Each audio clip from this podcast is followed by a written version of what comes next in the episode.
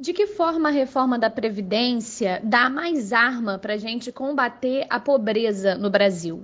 Como grande parte dos recursos acaba indo para pagamento de funcionalismo público, benefícios e aposentadoria, sobra pouquíssimo dinheiro para o investimento público. E quem sofre é o cidadão.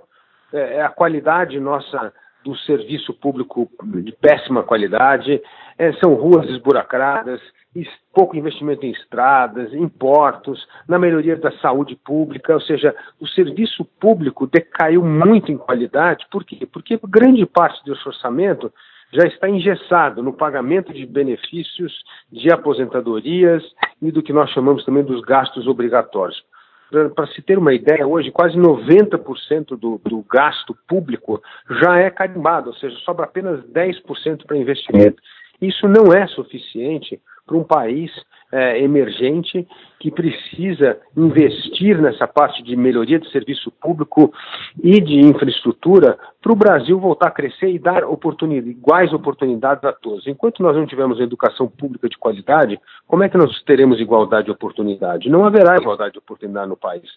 Portanto, nós deixamos as, os investimentos que melhoram a vida do cidadão para um segundo plano, não se consegue fazer, porque esse dinheiro do orçamento está sendo consumido para esses gastos com a máquina pública, com aposentadorias no setor público. Então, nós precisamos enfrentar essas reformas para devolver o cidadão a possibilidade do Estado e da iniciativa privada investirem na melhoria de serviços públicos. Nós precisamos de um Estado que seja um bom prestador de serviço. E isso no Brasil hoje não existe. E passa a sensação para todo mundo de que nós pagamos muito imposto e temos um serviço público de péssima qualidade.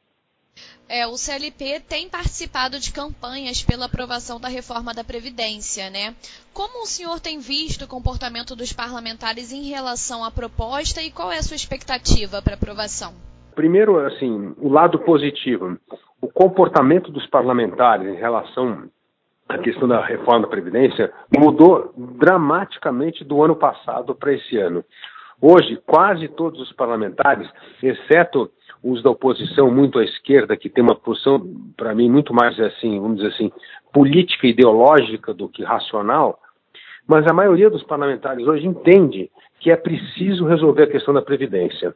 Aliás, muitos dos parlamentares foram secretários municipais, secretários estaduais, prefeitos, e sentiram na pele o que é no Estado no, no, qual o gasto público acaba sendo canalizado apenas para despesas e não tem dinheiro para investimento. É uma frustração. Então, eu acho que hoje existe uma maturidade, uma conscientização dentro do parlamento em torno da necessidade de termos uma idade mínima, de termos um tempo de contribuição mínimo, e isso fará com que a reforma da Previdência seja aprovada.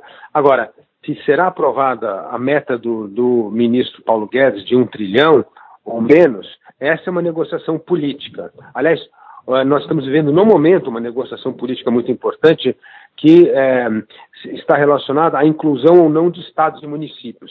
É fundamental incluir estados e municípios. E vai precisar coragem dos parlamentares para que esses temas não saiam da pauta, porque, no fundo, a vida do cidadão é muito mais afetada pela consequência de estados e municípios estarem falidos hoje, tá certo? Porque, no fundo, como digo, essa prestação de serviço de segurança, saúde, transporte educação, os responsáveis por esses gastos são estados e municípios. Portanto, se nós não resolvermos a questão da previdência também nos estados e municípios, nós vamos continuar comprometendo a qualidade do serviço público nas, na, nos estados e nas cidades, que é assim, e isso que afeta basicamente a vida das pessoas.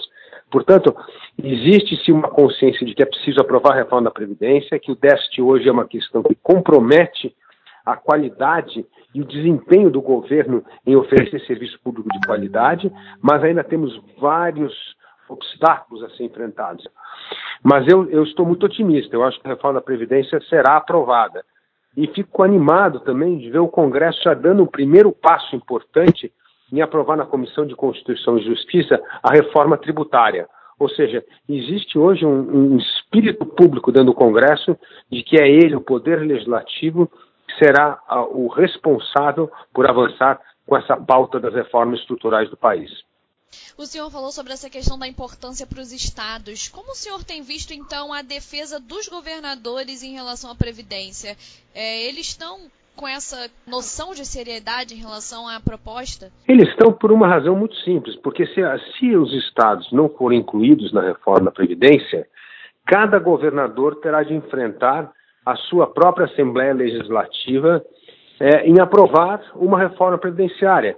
E nisso é muito mais custoso politicamente. Por quê? Porque vai ter que enfrentar, cada governador vai ter que enfrentar nos seus estados a resistência dos servidores públicos, principalmente de saúde, educação e segurança. Ou seja, imagina amanhã o governador ter que enfrentar greves porque está fazendo uma reforma previdenciária no seu estado e isso atrapalhando o serviço público, infernizando a vida do cidadão, com paralisação de policiais, como aconteceu recentemente no, no Espírito Santo, uh, greves na área da saúde e educação. Portanto, ter uma, uma reforma previdenciária é, imposta pela Constituição brasileira facilita muito a vida dos prefeitos e governadores para implementar essas reformas nos estados e municípios, porque no fim eles estão, na verdade, é, implementando uma decisão federal ou constitucional. O senhor escreveu recentemente que nunca foi tão importante ter um Congresso Nacional forte, em sintonia com a sociedade, e que governadores e prefeitos também devem ter essa mudança de atitude. O senhor pode explicar para gente? Sim, uh, o presidente da República não tem nenhum poder no que se refere à aprovação ou veto de reformas constitucionais. As reformas constitucionais são feitas pelo Congresso Nacional. E como o Brasil hoje precisa fazer várias reformas constitucionais, como eu disse, na tributária, administrativa, política e previdenciária, o poder, na verdade, está nas mãos do Congresso Nacional. Só ele pode aprovar essa agenda modernizadora que a sociedade clama há tanto tempo. Então, nós temos que mudar um pouco a nossa atenção, nós temos sempre uma tendência de enfatizar o poder do presidente da República, é, e, no fundo, nesse exato momento, com tantas mudanças constitucionais, quem tem o real poder de transformar o Brasil é o Congresso Nacional. Portanto, nós temos de estar de olho nos deputados, nos senadores, é, pressionar o Congresso para que o Brasil finalmente tenha uma agenda modernizadora que nos permita sair dessa situação dramática que o Brasil vive hoje, que, nós, que eu, eu, digo que é a pior crise econômica dos últimos 100 anos que o Brasil tem, a pior recessão da história do Brasil, e nós temos hoje 13 milhões de desempregados. Nós só vamos conseguir sair desse atoleiro se nós aprovarmos essa agenda modernizadora do Estado brasileiro. E, e essa responsabilidade cabe ao Congresso Nacional.